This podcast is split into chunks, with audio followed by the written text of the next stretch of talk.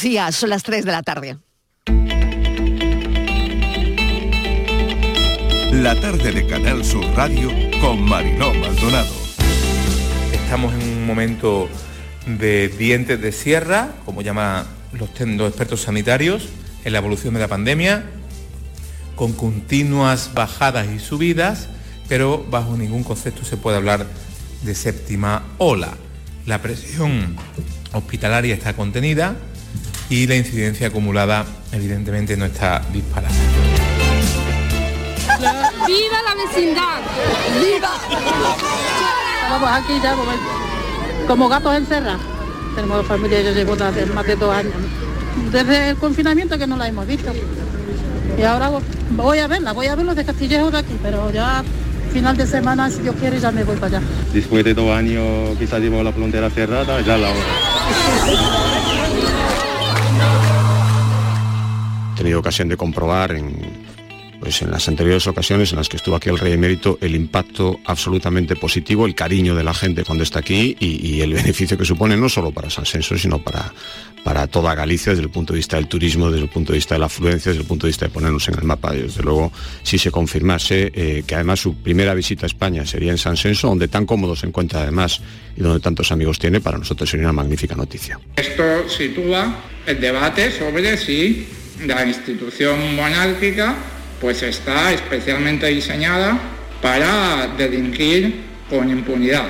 Yo no creo que a estas alturas tengamos duda alguna de la posición del Grupo Parlamentario Socialista o del Partido Socialista respecto a la institución, respecto a la Casa Real, respecto a la monarquía y el papel importante que sigue desempeñando en nuestro país. Volver a erosionar la jefatura del Estado, aunque sea a través del rey emérito, es algo que los españoles no merecemos y mucho menos que se incentive desde el gobierno.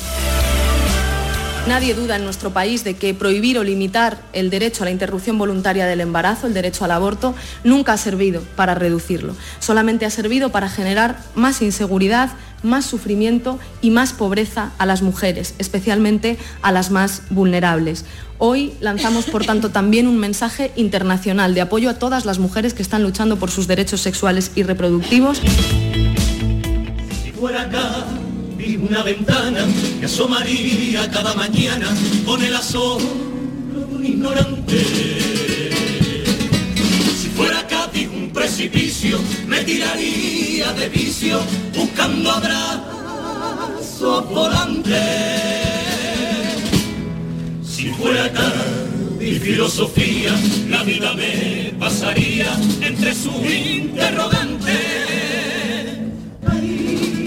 y si fuera un reloj que marcara la diez, yo sería el cantor de su noche estrellada, cada una de las cuerdas de su guitarra. Y si Cádiz no fuera cobarde, ¿quién no sería soldado que fuera adelante?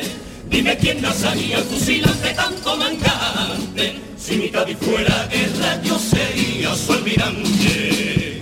Y si Cádiz tuviera la suerte de ser el rincón más bonito del mundo, el primero, tal vez el segundo. Si mi Cádiz fuera carnaval, sería una copla del pueblo. Si Cádiz fuera una canción, una letra, una voz, yo sería comparsa verdades y credo. Si Cádiz fuera escenario, yo su jugar invidente. Si fuera un bello palacio, aquí estaría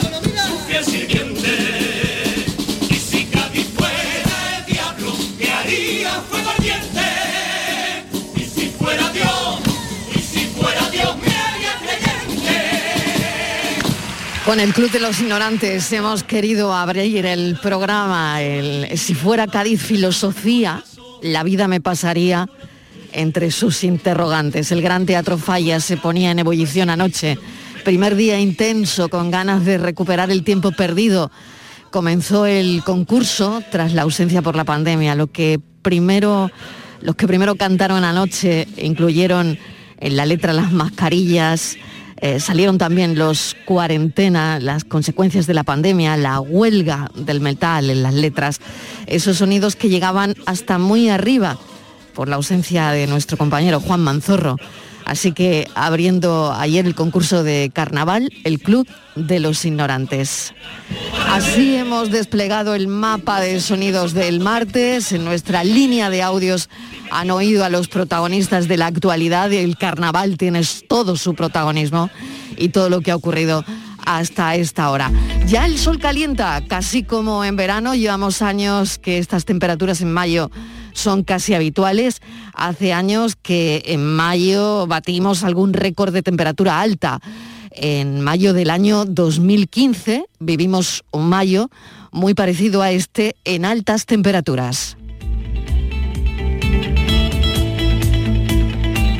Avanza el calendario electoral, como han oído en el informativo de Fran López de Paz, con las listas ya cerradas. Reapertura gradual, también lo han oído en nuestra línea de audios, solo pasan los ciudadanos con permiso Schengen. Ceuta y Melilla forman parte de la actualidad del día, reabiertas las fronteras.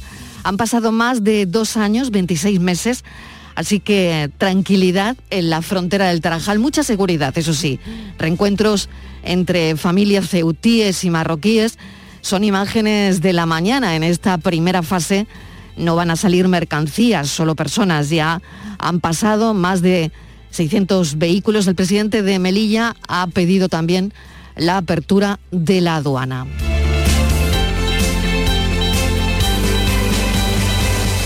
Y luz verde al anteproyecto de la nueva ley del aborto. Ya conocen los detalles. Habrá bajas pagadas por la seguridad social a quienes sufran reglas incapacitantes. Habrá permiso preparto desde la semana 39. Habrá reparto gratuito de compresas y tampones o copas en colegios, servicios sociales y prisiones.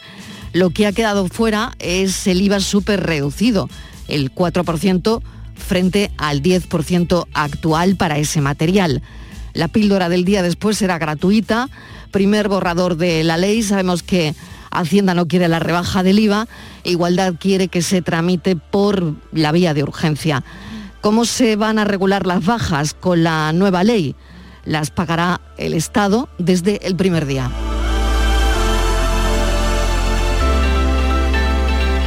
De la pandemia sube el número de hospitalizados aquí en Andalucía. Ya saben que hoy martes eh, tenemos todos los registros y la tasa ha subido a 606 casos por cada 100.000 habitantes en mayores de 60, 49 personas fallecidas desde el viernes. Estamos, como han oído, a Bendodo en una fase dientes de sierra, pero no se puede hablar, según el gobierno andaluz, de séptima ola.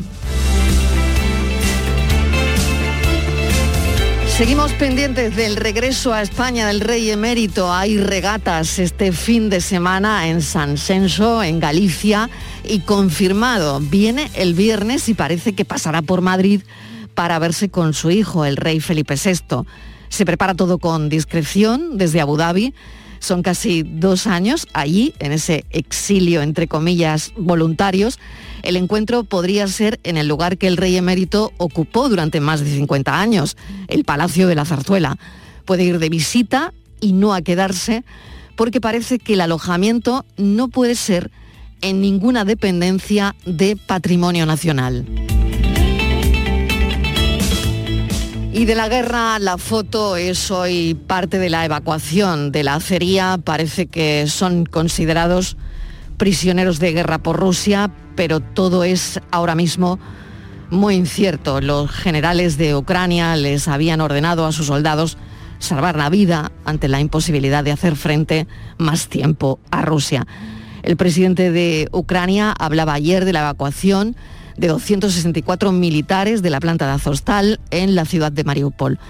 Tras el alto el fuego decretado por Moscú para llevar a cabo la evacuación de heridos, 211 serán seguramente intercambiados por prisioneros de guerra rusos en un corredor humanitario. La verdad es que todo es muy delicado, todo es muy difícil a esta hora y la caída de Mariupol es un golpe duro, durísimo para Ucrania porque pierden el principal punto de resistencia en el corredor terrestre ruso que une el Donbass con la península de Crimea. Jake Daniel, delantero del Blackpool inglés, se ha convertido este lunes en el primer futbolista profesional que se ha declarado abiertamente homosexual en Inglaterra en las últimas tres décadas. El jugador tiene 17 años, firmó su primer contrato en febrero y afirmó a una cadena de televisión que este era el momento adecuado para hacerlo, para confesar que era homosexual y agradeció el respaldo que ha recibido de su club y de sus compañeros. Pero, claro, em, esto no le pasa a todo el mundo. Quien no quiera contarlo, pues también está en todo su derecho. Hoy es un día señalado en el calendario, Día contra la LGTI-fobia.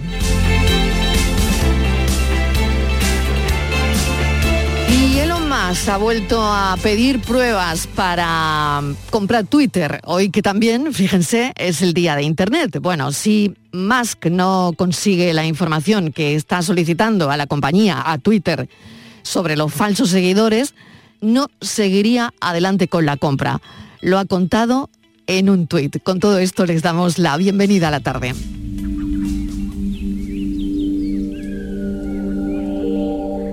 La tarde de Canal Sur Radio con Mariló Maldonado.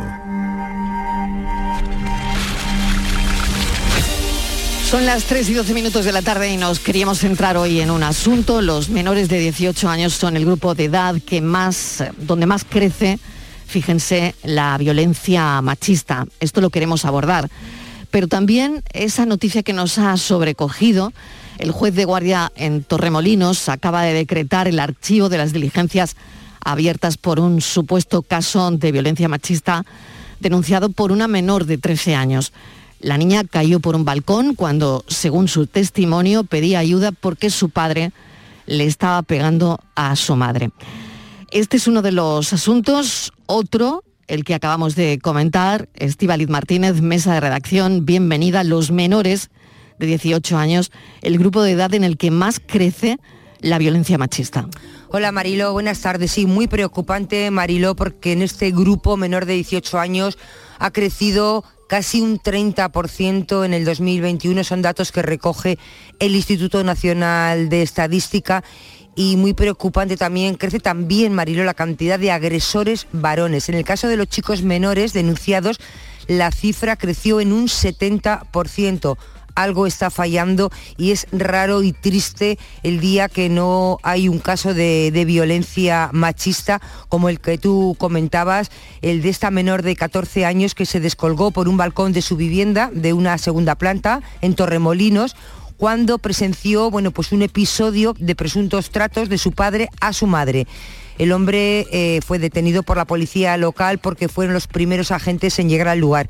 Al parecer, Mariló, esta menor vio cómo su padre maltrataba a su madre y presa del pánico trató de huir por el balcón de la vivienda, pero cayó al vacío. Al parecer un toldo pudo amortiguar el golpe. Los agentes lo primero que hicieron fue atender a esta adolescente que presentaba una fractura de muñeca, de la que fue asistida en el centro de salud y a continuación se dirigieron al piso donde encontraron a la madre junto a otras tres hijas, la más pequeña de tan solo unos meses y a su compañero sentimental que era el padre de estas menores. Según eh, la policía, la mujer tenía la cara enrojecida y signos de haber sido eh, abofeteada. Como tú sabes, bueno, pues has comentado, este hombre de 46 años fue detenido como presunto por presunto delito de violencia de género y además en este caso costaba ya una denuncia previa por malos tratos de este eh, individuo hacia la víctima, una mujer de 36 años. Muy preocupante, Marilo, lo que está ocurriendo sobre todo en los menores. Vamos a hablar en estos casos, llamamos a una voz autorizada en, todo esto, ¿no? Miguel Lorente, que es profesor de Medicina Legal en la Universidad de Granada, fue delegado del Gobierno para la Violencia de Género entre 2008 y 2011, experto en violencia machista. Profesor Lorente, bienvenido. Gracias por atender nuestra llamada. Hola, buenas tardes. Encantado, Marilo. Lo primero y más preocupante, eh, ese dato que tenemos sobre la mesa, donde los menores de 18 ahora mismo son el grupo, el grupo de edad en el que más crece la violencia machista. Claro, esto lo, lo veíamos venir, ¿no? Porque no es el primer informe que, llega a nuestra redacción. Sí, efectivamente, se, se ve venir tanto en el resultado cuando ya se produce la violencia de género se denuncia y podemos eh, hacer la estadística y el seguimiento, como por la situación social. Hace unos meses el, barómetro del Centro Reina Sofía recogía el incremento de, chicos, sobre todo, que negaba la realidad de la violencia de género, que la consideraba un invento ideológico, como se dice desde las propias instituciones, ¿no? que habían pasado del 11% al 20%, un incremento del 40%. El resultado de la violencia es la consecuencia de normalidad de, aceptar la violencia y de considerar que es la forma de, controlar, de, de, dominar y de someter a la chica cuando no hace lo que él considera. No estamos cambiando ese contexto, no estamos cambiando ni criticando lo suficiente ese tipo de entender la relación y, la consecuencia de todo ello es la violencia. Hmm. Voy a volver al caso que le contábamos al, principio, en este caso de una menor de 14 años que ha oído mm, a través del balcón en Torremolinos, hemos contado la noticia y yo he dicho hace un momento que se han archivado las diligencias. Profesor Lorente, se han archivado porque la madre no ha presentado denuncia. Bueno, eso es eh, otra de las trampas en las que caemos sistemáticamente. Eh, no podemos dejar de investigar un delito público, porque no se trata de la acera privada, eh, el espacio privado es donde se produce, pero el hecho es un delito público y tenemos que investigar con todos los elementos que tenemos. Tenemos, como recoge la propia información, una actuación policial que evidencia signos de violencia en, la mujer. Una, niña que se descuelga por un balcón de 14 años. se por un balcón, efectivamente, y que hace referencia a la violencia que luego mm. ellos constatan que es posible. Ante esa situación, lo que tienen que hacer inmediatamente es llevar a la mujer a un centro eh, de salud para valorarla física y psicológicamente, porque la violencia de género impacta más en lo emocional y lo psicológico que en lo físico. Y por lo tanto, ante esa realidad objetiva de violencia, se adopta una, actitud pasiva, claramente irresponsable, que lo único que está consiguiendo es que esa violencia de la cual tenemos evidencia continúe y continúe con intensidad creciente, como recogen los estudios, violencia cíclica de intensidad creciente. Es decir, volverá a aparecer y cuando aparezca lo hará con mayor intensidad. No, podemos caer en esas trampas porque somos cómplices de esa violencia. Hmm. Profesor Lorente, y volviendo a los menores en todo esto, ¿no? que precisamente la, noticia la protagoniza eh, una menor en este caso, ¿no? Eh, cada vez más, además, ¿no? Presencia de menores en estos delitos, mm, em, violencia vicaria, mm, bueno, estamos en ese, en ese momento, en ese, en ese punto difícil, ¿no? De las estadísticas. Sí, imagine, imagínese que usted va a un servicio de urgencia que le dicen que tiene las enzimas cardíacas altas, que tiene dolor eh, precordial, es decir, que le hacen un diagnóstico perfecto de lo que puede ser un infarto y que después dicen, bueno, ya se puede ir a su casa. Pues, mm. pues eso es lo que está pasando en violencia de género. Es decir, que estamos, tenemos todo el diagnóstico hecho, vemos la realidad que está sucediendo, sabemos por la macroencuesta de 2020 que en España hay 1.700.000 niñas y niños viviendo en hogares donde el padre maltrata a la madre, sabemos que eso tiene consecuencias psicológicas y físicas que normalizan la violencia, que tienen conductas eh, vinculadas a la reproducción de este tipo de, comportamientos cuando llegan a la adolescencia. Y sabemos todo eso y no estamos haciendo lo suficiente para, para pararlo. Solamente con el hecho de que 1.700.000 niños y niñas estén viviendo en hogares donde se produce la violencia, ya tenemos garantizada la continuidad de esa violencia por muchos años. Mm, y eso es lo que no podemos permitir. Claro, lo tenemos en la noticia de hoy, ¿no? Una menor que vive eh, en, esa violencia, ¿no? Estivali, no sé si tienes alguna cuestión para el profesor Lorente. Eh, dos cuestiones. Eh, buenas tardes. estaba pensando todo lo que se trabaja porque se está haciendo desde las administraciones, se está avanzando, se está produciendo, avanzando en igualdad para que esto no produzca y en cambio sigue produciendo ¿En qué no está cambiando la sociedad? ¿O quién no está cambiando en la sociedad? ¿Las mujeres, los hombres, los jóvenes, los adultos, todos? Sí, es muy interesante ese matiz. Eh, evidentemente vamos avanzando mucho y bien hacia la igualdad. La sociedad de hoy no tiene nada que ver con la sociedad de hace unos años. En ese sentido es una transformación positiva, pero es asimétrica, en el sentido de que quien está cambiando y quien está consiguiendo que avancemos como sociedad hacia la igualdad son las mujeres.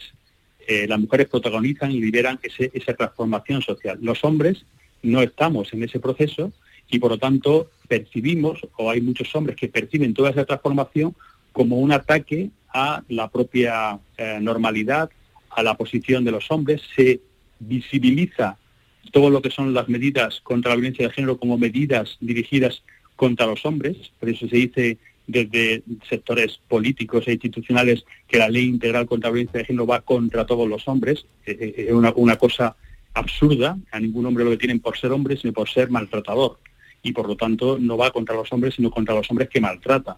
Y, en lugar de entender esa realidad que es simple, sencilla y accesible, como se demuestra en esa transformación social liderada por las mujeres, lo presentamos, se presenta como si fuera un ataque a la normalidad, a la familia, a la tradición, a la cultura, a la religión y, por supuesto, a los hombres. Y eso genera más violencia, porque quien se siente atacado, quien se siente cuestionado, actúa con agresividad y violencia cuando se produce un conflicto con la persona a la que hace responsable de ese ataque. Y otra cuestión, en el caso de los jóvenes, eh, encuestas, estudios donde vemos que los jóvenes, un sector de los jóvenes eh, que no es menor, no es pequeño, no identifican la violencia de género, en algunos casos la justifican y la minimizan. ¿A qué se debe todo esto? ¿Hay un problema de educación? ¿Estamos haciendo mal desde las casas? ¿A qué se debe esto? Me parece un error terrible y un grave problema. Claro, el, porcentaje de, jóvenes, chicos, que entiende que la violencia leve dentro de la relación de pareja no es problema, es decir, que acepta la violencia dentro de la relación, porque siempre sea leve, porque ellos van justificando la violencia y siempre se ve, digamos, proporcional a las circunstancias que provocan la violencia, pues es un 15%. Es decir, de nuevo una cifra muy alta que ha aumentado respecto al, al barómetro anterior del Centro Reina Sofía, aproximadamente unos dos puntos, es decir, que, vamos retrocediendo en ese sentido. ¿A qué se debe? Pues se debe precisamente a esa identidad, a esa manera de entender la masculinidad, porque por eso hablamos de violencia de género, porque es una construcción cultural normalizada y justificada.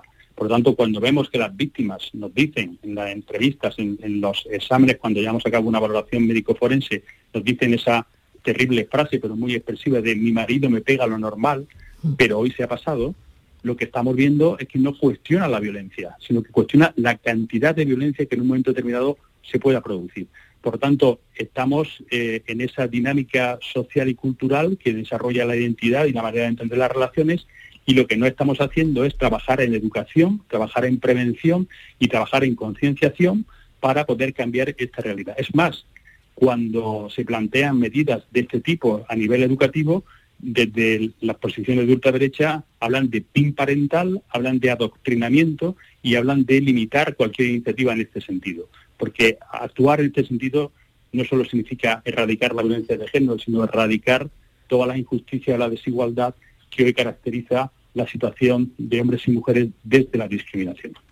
Profesor Lorente, le agradecemos enormemente, como siempre, que nos atienda, eh, siempre que le requerimos siempre es por algún caso como el, que hemos conocido hoy, desgraciadamente, pero este discurso tiene que, tiene que calar y tiene que, y tiene que llegar, sobre todo a los menores de 18 años, que, que son el grupo de edad y por eso le hemos llamado en el que más crece la violencia machista.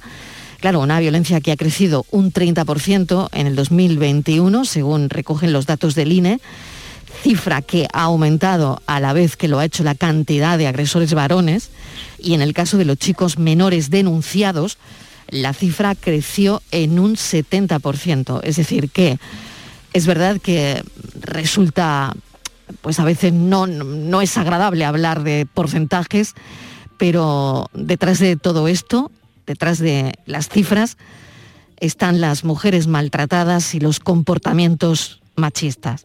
Así que mil gracias por habernos atendido, profesor Lorente. Gracias. Muchas gracias. Un abrazo.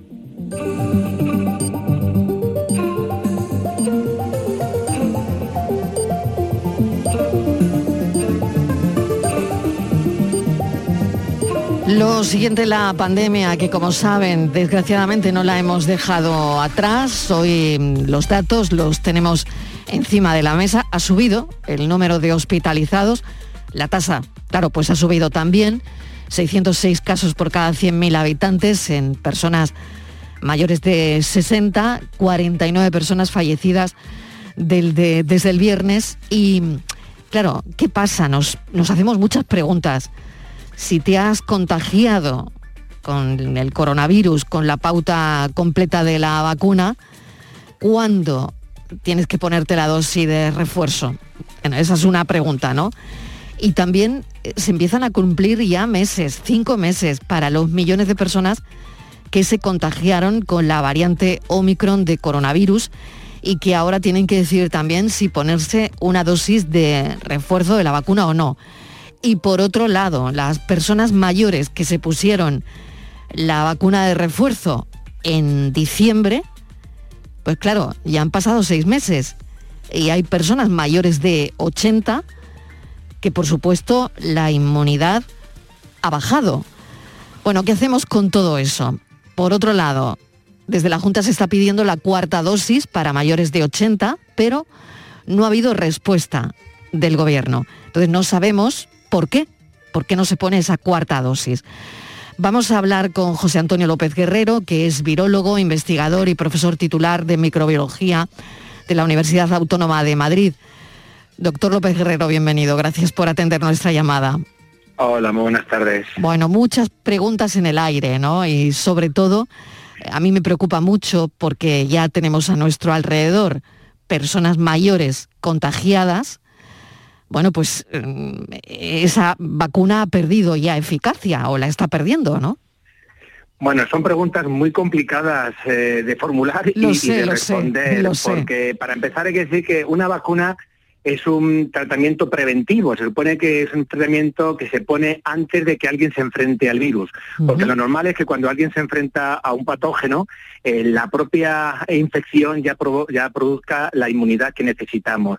En este caso, pues no ha sido así, se ve como la inmunidad va bajando y demás, entonces todas estas preguntas son muy lícitas, pero hay mucha casuística, personas que se han puesto una, una dosis vacunal se han infectado, luego se han puesto la segunda, personas que se han infectado, como estabais comentando, justamente después de ponerse la segunda dosis, eh, o incluso un par de meses después de ponerse la segunda dosis y ya han tenido que parar la tercera dosis con, eh, bueno pues con la, petición de al menos eh, la, recomendación de esperar cinco o seis meses. Y mientras todo eso está ocurriendo el virus sigue mutando tenemos nuevas variantes y hay muchas voces desde la inmunología y desde la virología que pensamos que eh, esas vacunas eh, elaboradas hace ya más de un año y medio para unas variantes que ya no existen, las de Wuhan, pues eh, no se sabe si, siguen siendo adecuadas para las nuevas variantes como la de Omicron. Y, tampoco lo tienen claro organismos tan importantes como la Agencia Europea de Medicamentos o, la, o el Centro de Control de Enfermedades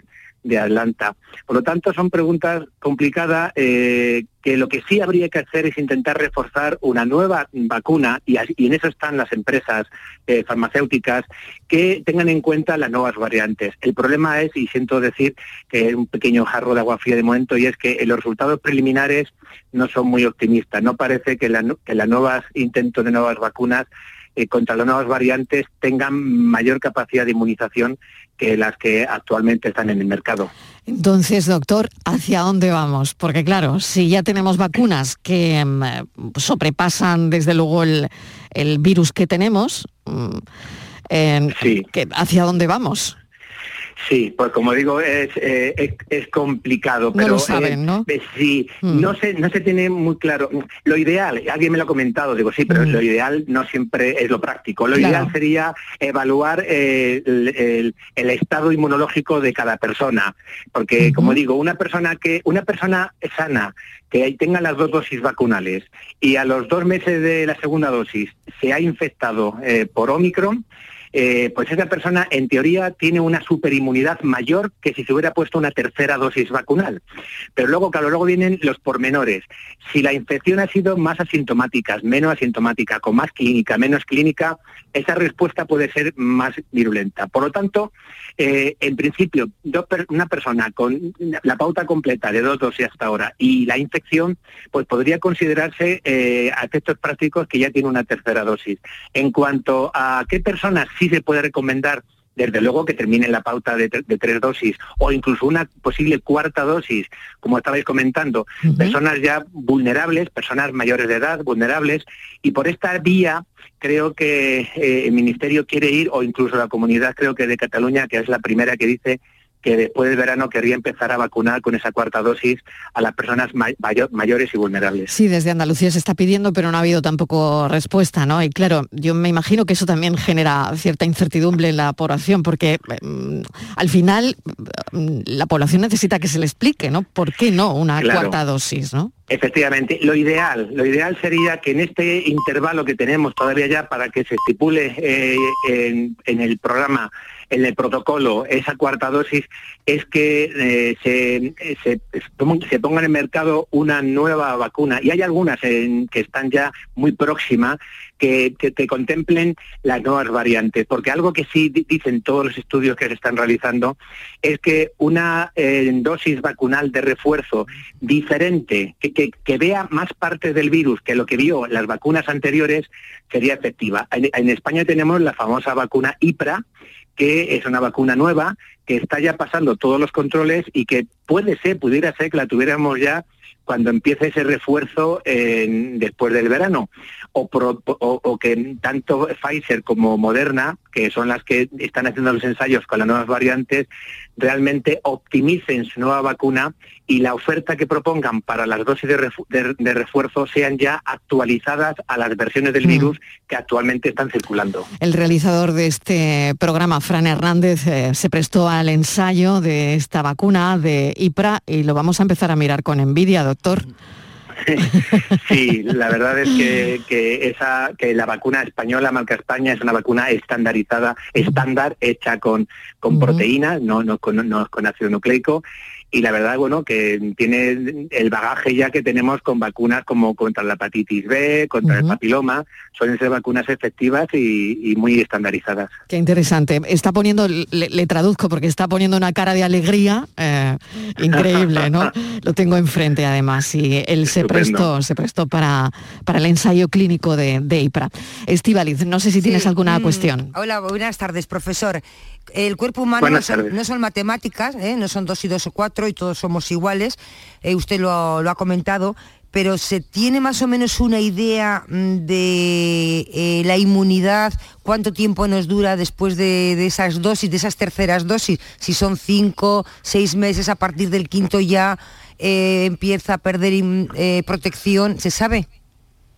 Pues efectivamente estoy de acuerdo con la primera parte de la formulación de la pregunta, de que el cuerpo humano no, es, matemático. Y mm. desde luego una cosa está clara y vamos a los, a los datos empíricos. Hemos pasado una sexta ola y que no estamos en la séptima, porque nunca, nunca llegamos al valle de la sexta, eh, con hasta, hasta, se puede decir que hasta seis o siete veces más infectados, con un virus que se transmite mucho más que el virus que empezó la pandemia en marzo del 2020. Y sin embargo, ahí vemos los datos de presión hospitalaria, de presión hospitalaria en UCI y, fallecimientos, que muchos de los fallecidos, por cierto, son, por desgracia, ¿no? Son fallecidos con el virus, pero no por el virus. ¿Eso qué significa? Significa que eh, la, pauta de vacunación que llevamos sigue siendo efectiva. Significa que en el conjunto de la población eh, la inmunidad que se ha generado, incluso casi ya diríamos que un año después de empezar el proceso de vacunación, sigue siendo efectivo. A día de hoy el paciente que ingresa en UCI de media, por supuesto, esto no es una, ciencia exacta, de media sigue siendo la persona mayor muy vulnerable con otras comorbilidades, con otras patologías, o la persona que sigue todavía reticente a o, que no quiere vacunarse. Por lo tanto, eso es lo que se sabe. ¿Cuánto tiempo puede durar este estado de gracia de, esta inmunidad con estas dosis? Eh, ¿Cinco o seis meses? Yo diría que bastante más, pero lo que sí hay que hacer mientras tanto es adaptar las próximas dosis a, las variantes que, siguen, bueno, que actualmente se están detectando en, la, en la sociedad. Pues José Antonio López Guerrero, doctor López Guerrero, le agradecemos enormemente que nos haya atendido, nos haya aclarado por lo menos, bueno, el asunto de la cuarta dosis también. Eh, así que muchísimas gracias, un saludo. Un fuerte abrazo, gracias.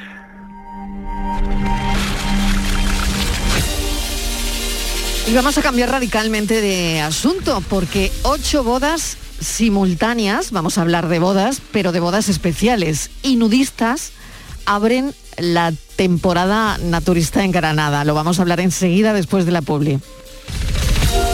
La tarde de Canal Sur Radio con Mariló Maldonado. También en nuestra app y en canalsur.es.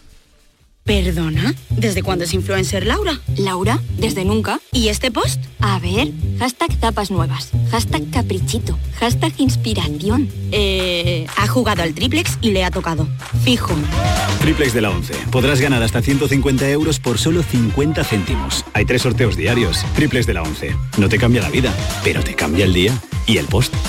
A todos los que jugáis a la 11, bien jugado. Juega responsablemente y solo si eres mayor de edad. ¿Estás lesionado? Elige la fisioterapia avanzada de Clínicas Bayman. En Clínicas Bayman ponemos a tu servicio fisioterapeutas de primer nivel equipados con la última tecnología. Nuestra meta es tu recuperación. Somos la fisioterapia oficial de 18 federaciones deportivas de Andalucía. Si necesitas recuperar tu salud, tu rendimiento y tu bienestar, pide tu cita en clínicasbayman.es.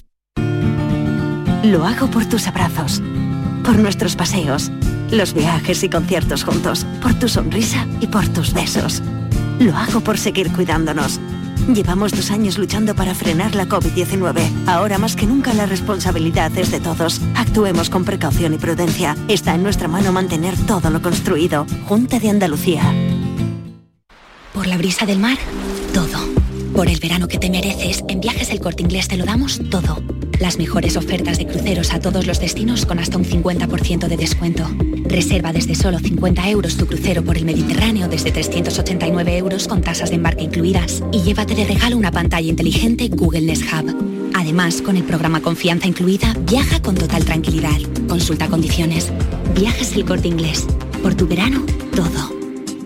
La mañana de Andalucía con Jesús Vigorra es tu referencia en la radio. Con la última hora del día. Toda la actualidad. La información más cercana que buscas y el mejor entretenimiento. La mañana de Andalucía con Jesús Vigorra. Contigo desde las 6 de la mañana. Quédate en Canal Sur Radio. La radio de Andalucía.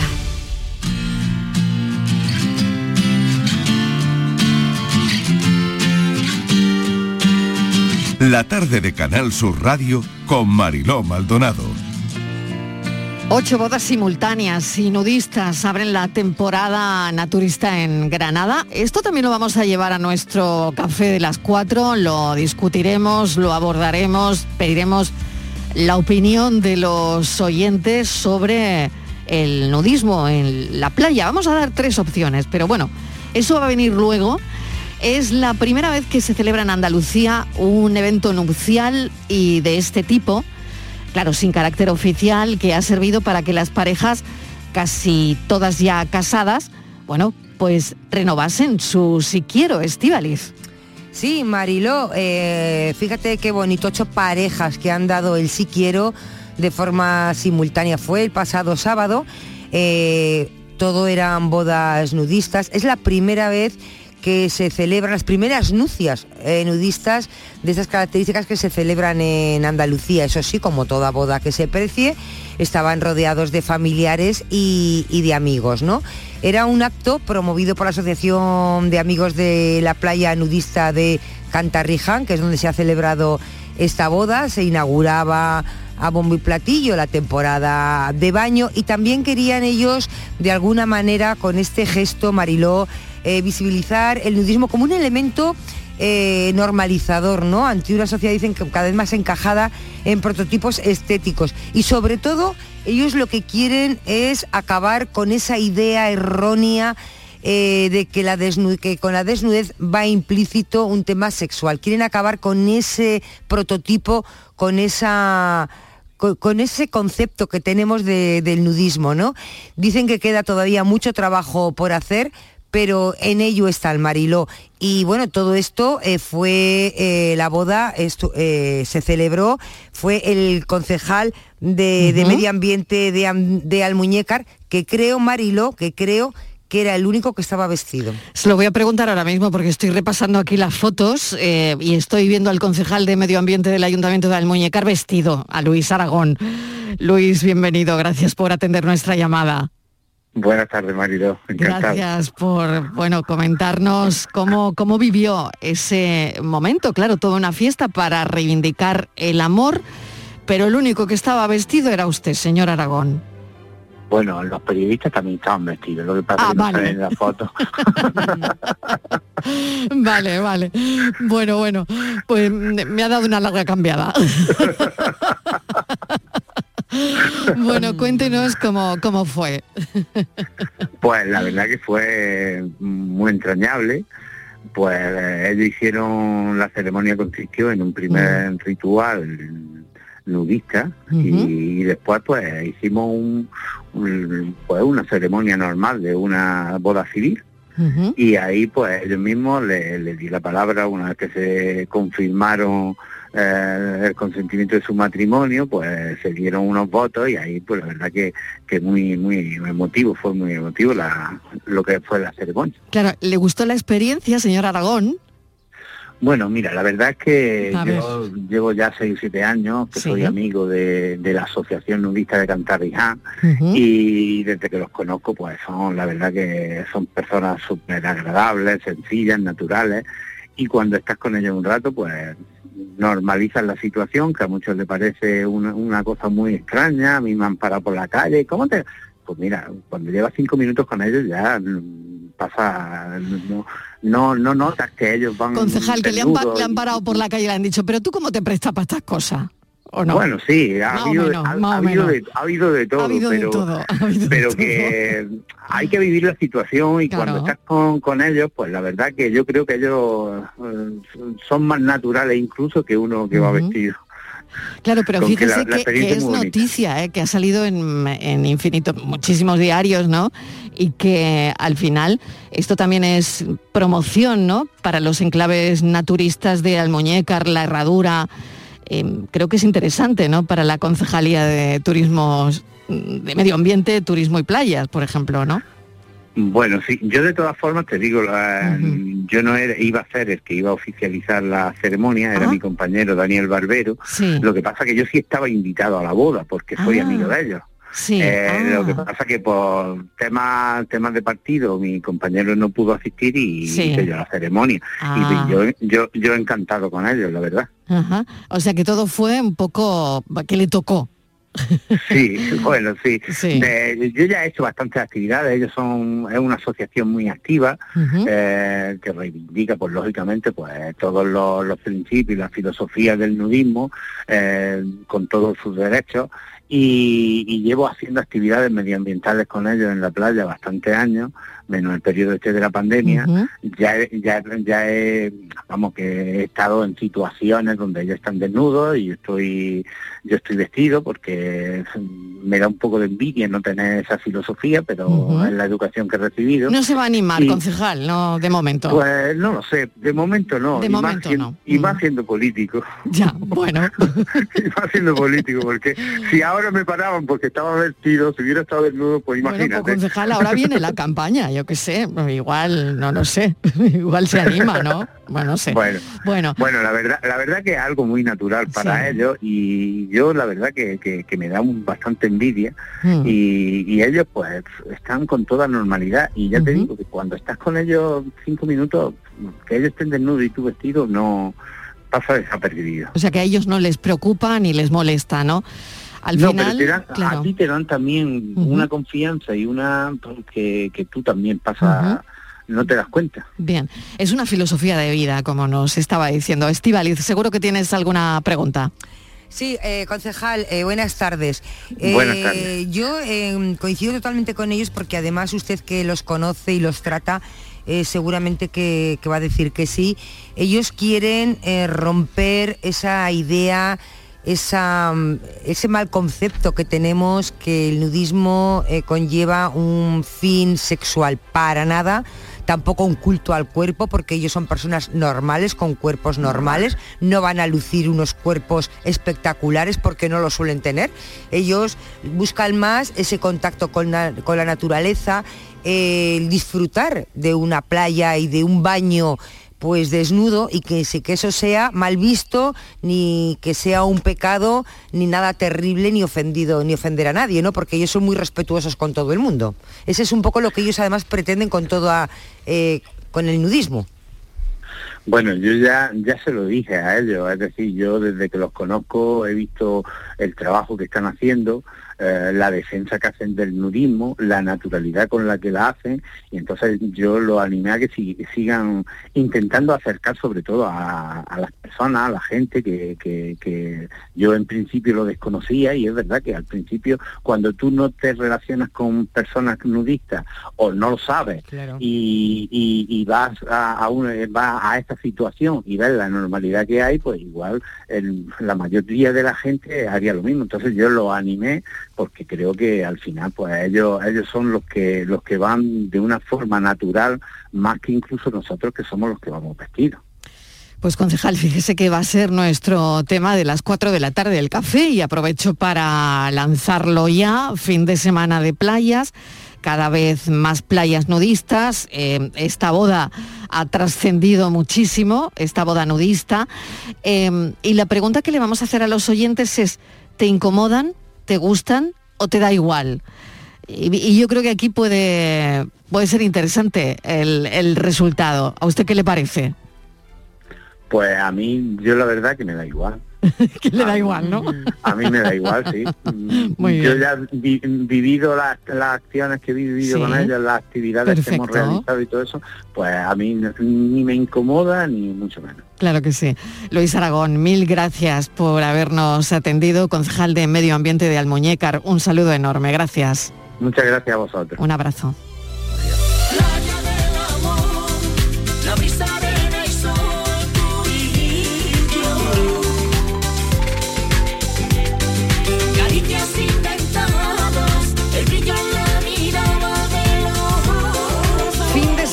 Playas va a ser nuestro tema del cafelito y beso hoy, del café de las cuatro, cada vez más playas nudistas. ¿Te incomodan, te gustan o te da igual? Y, bueno, nos puedes contar tu experiencia en alguna playa nudista, si has estado alguna vez.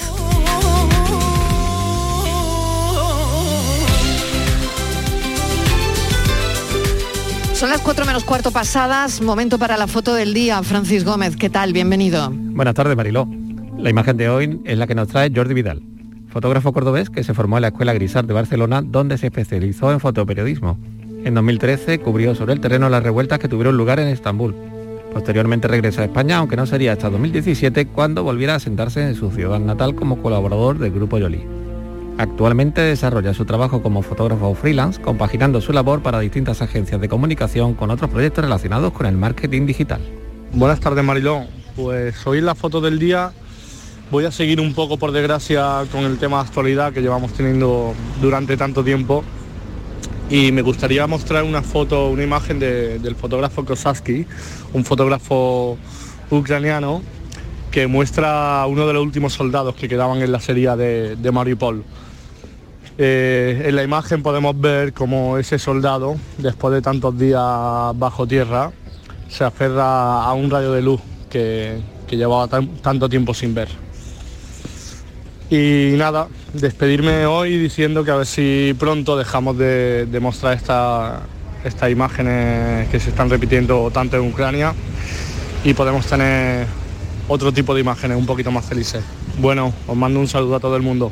Gracias, ojalá, ojalá, eh, fotoperiodistas que eligen la imagen del día. Ya saben que Ucrania ha declarado el fin de la misión de combate en Mariupol. Eh, Rusia habla de rendición. En fin, no se pierdan la foto porque ese soldado ucraniano buscando ese rayo de luz significa mucho.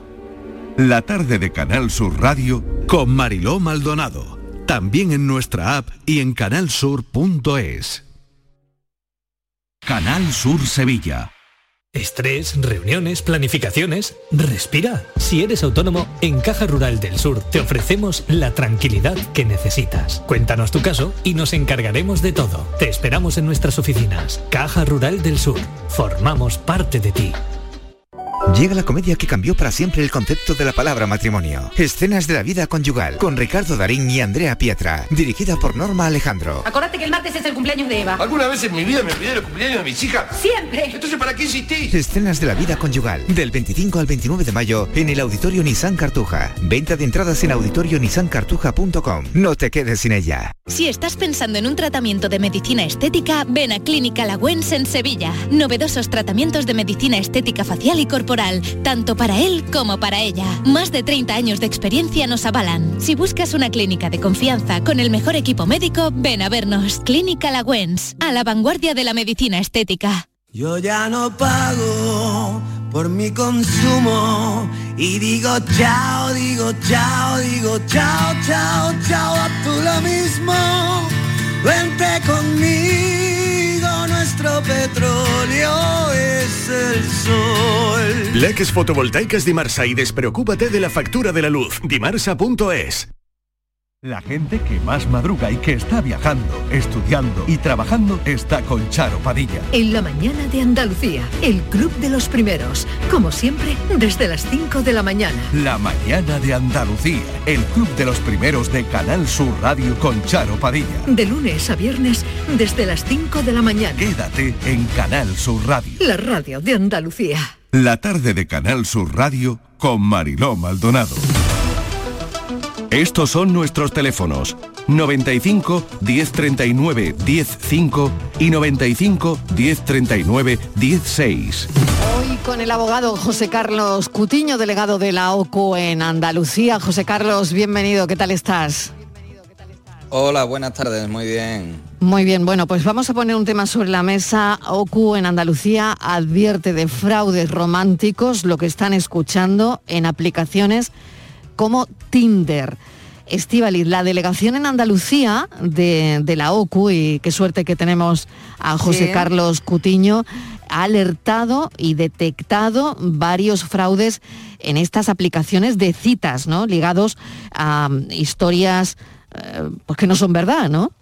Claro, son eh, páginas mm, para conocer gente, para relaciones y hasta ahí, Mariló, están llegando los estafadores con estos fraudes eh, románticos que ahora nos va a contar José Carlos en qué consisten y qué cuidados y hay que tener. José Carlos, a ver. Pues sí, se, ve, que evidentemente cualquier aplicación que propicia el contacto entre personas y, evidentemente también eh, determinadas relaciones de confianza pues se prestan, eh, ya hemos visto en días anteriores, ¿no? Eh, en semanas anteriores cómo mm, las vulnerabilidades a la hora de cometer fraudes online y tal cada vez son mayores. Bueno, pues aquí realmente lo que se aprovechan es del especial grado de confianza que se puede llegar a alcanzar con otras personas a través de estas aplicaciones a través normalmente de perfiles falsos y de algunas vulnerabilidades que tienen las propias aplicaciones que permiten que esos supuestos usuarios se perdón, a ver si soy capaz de, decir, geolocalizar, se geolocalicen cerca de, sus eh, potenciales víctimas para establecer eso, relaciones de confianza, evidentemente relaciones de confianza que rara vez eh, tienen una relación más allá del ámbito cibernético,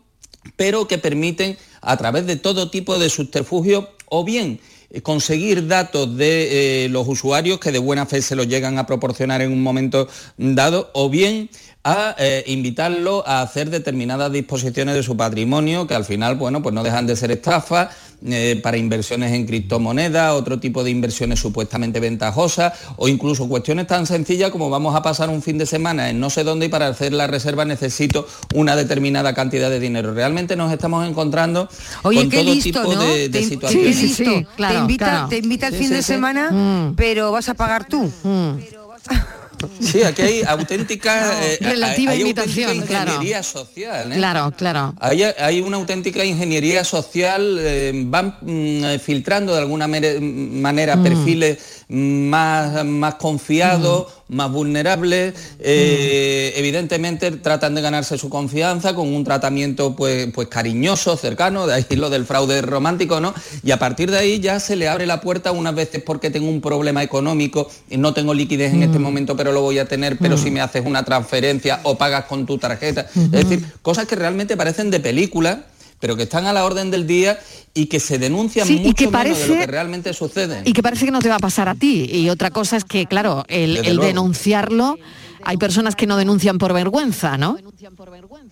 Efectivamente, esa es otra de las cuestiones que detectamos, ¿no? Este es de los típicos casos que además cuando te lo cuentan siempre le pasa a un amigo, ¿no? Sí, Eh, Hay cierto pudor a, a reconocer que, que uno ha podido ser tan ingenuo, tan cándido como Mm. para caer en uno de estos fraudes, pero realmente no, pensemos que, que cualquiera estamos a salvo de este tipo de situaciones, porque, porque como digo, Mm. eh, van muy por delante de nosotros, esto lo, lo decimos cada vez que hablamos de los fraudes Mm. online, eh, siempre van por delante nuestra, realmente tienen eh, herramientas para ganarse nuestra confianza. ¿Qué es lo que debemos de hacer? Hombre, pues aquí mm, principio de precaución sobre todo, ¿no? Eh, lo primero, en, ningún caso, de, bueno, por supuesto desconfiar de cualquier petición de dinero que se realice bajo estas aplicaciones o de cualquier sugerencia de inversión eh, que, se- que- nos puedan hacer apelando a unos elevados rendimientos, a unas informaciones que tienen, a unas experiencias que ellos ya han vivido y que han ganado mucho dinero. Ojo con todo eso. Desde luego no facilitar datos. Esto sí que, que es fundamental en las aplicaciones de cita. claro. Eh, por mucha confianza que pensemos que hemos llegado a alcanzar, porque realmente se tiene a veces la sensación de poder haber empatizado, alcanzado un nivel de confianza con alguien que no conocemos, que no sabemos qué es lo que hay detrás de un determinado Mm. perfil, ¿no? Mm. Eh, y por otro lado, informar eh, siempre que detectemos alguna situación extraña, informar a través de los cauces que establecen las, propias aplicaciones de esos usos fraudulentos, de esos mensajes sospechosos, para evitar que otras personas puedan, eh, puedan caer. Y desde luego, en el caso de que hayamos caído, si han obtenido datos eh, bancarios, de tarjeta, etcétera, inmediatamente informar a nuestra entidad financiera para bloquear nuestras herramientas de pago eh, nuestras cuentas y, y también, por supuesto, eh, recurrir a, la- a las fuerzas de, de seguridad de- del Estado para denunciar cualquier situación que se ponga eh, de este tipo sin ningún tipo de empacho, porque al final, bueno, esto realmente es algo que, como digo, a pesar de las precauciones, le puede pasar a cualquiera.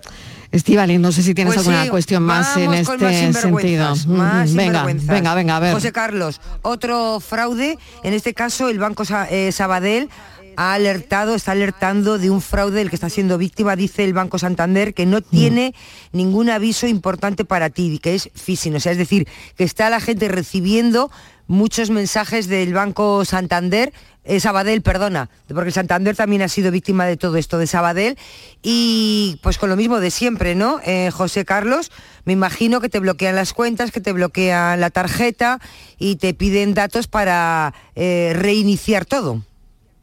Se- se- te informan de que se ha bloqueado tu tarjeta, de que se ha bloqueado tu cuenta. Normalmente nada de esto ha pasado, sino que es la forma para que eh, accedas al link que ellos mismos te ofrecen, a partir de la cual te derivan a una página web clonada donde te piden los datos para poder entrar a desbloquearla y entonces cuando ya le has proporcionado toda la información necesaria para poder eh, entrar en tu cuenta, en tu- ut- para utilizar tu tarjeta y cometer eh, el fraude. Esto a- ahora lo hace Sabadell, pero sistemáticamente lo están haciendo distintas entidades financieras, porque además uno de los argumentos, lo comentábamos la semana pasada, uno de los argumentos que están utilizando los bancos para tratar de liberarse de responsabilidad es que ellos están advirtiendo a los usuarios de que se están produciendo este tipo de problemas y, que, y esto también es un poco perverso. Como yo te advierto, eso lo ves mm, si entras en la página de BBVA, por ejemplo, inmediatamente lo primero que te sale es un anuncio indicándote que ojito que hay mucho fraude.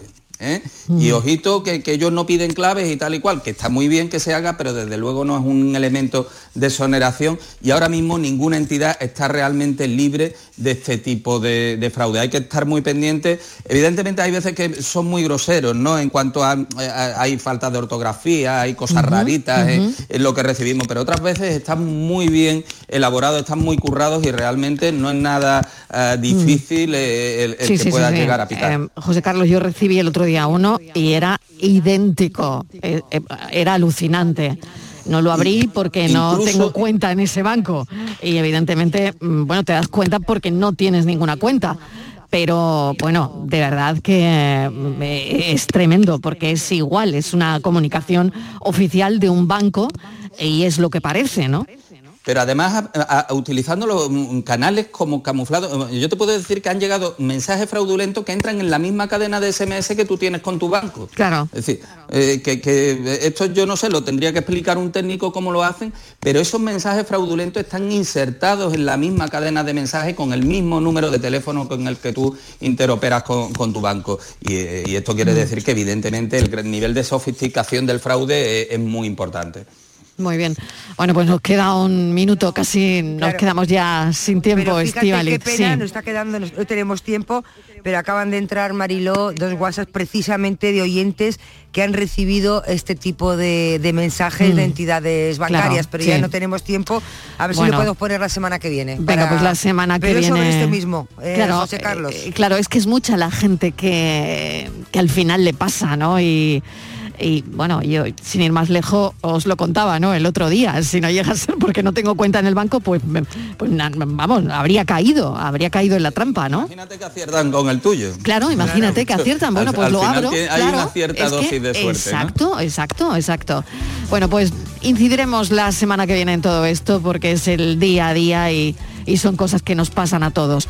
Gracias, José Carlos. Gracias a vosotras. Estivaliz, nos tomamos un, café. escuchamos las noticias.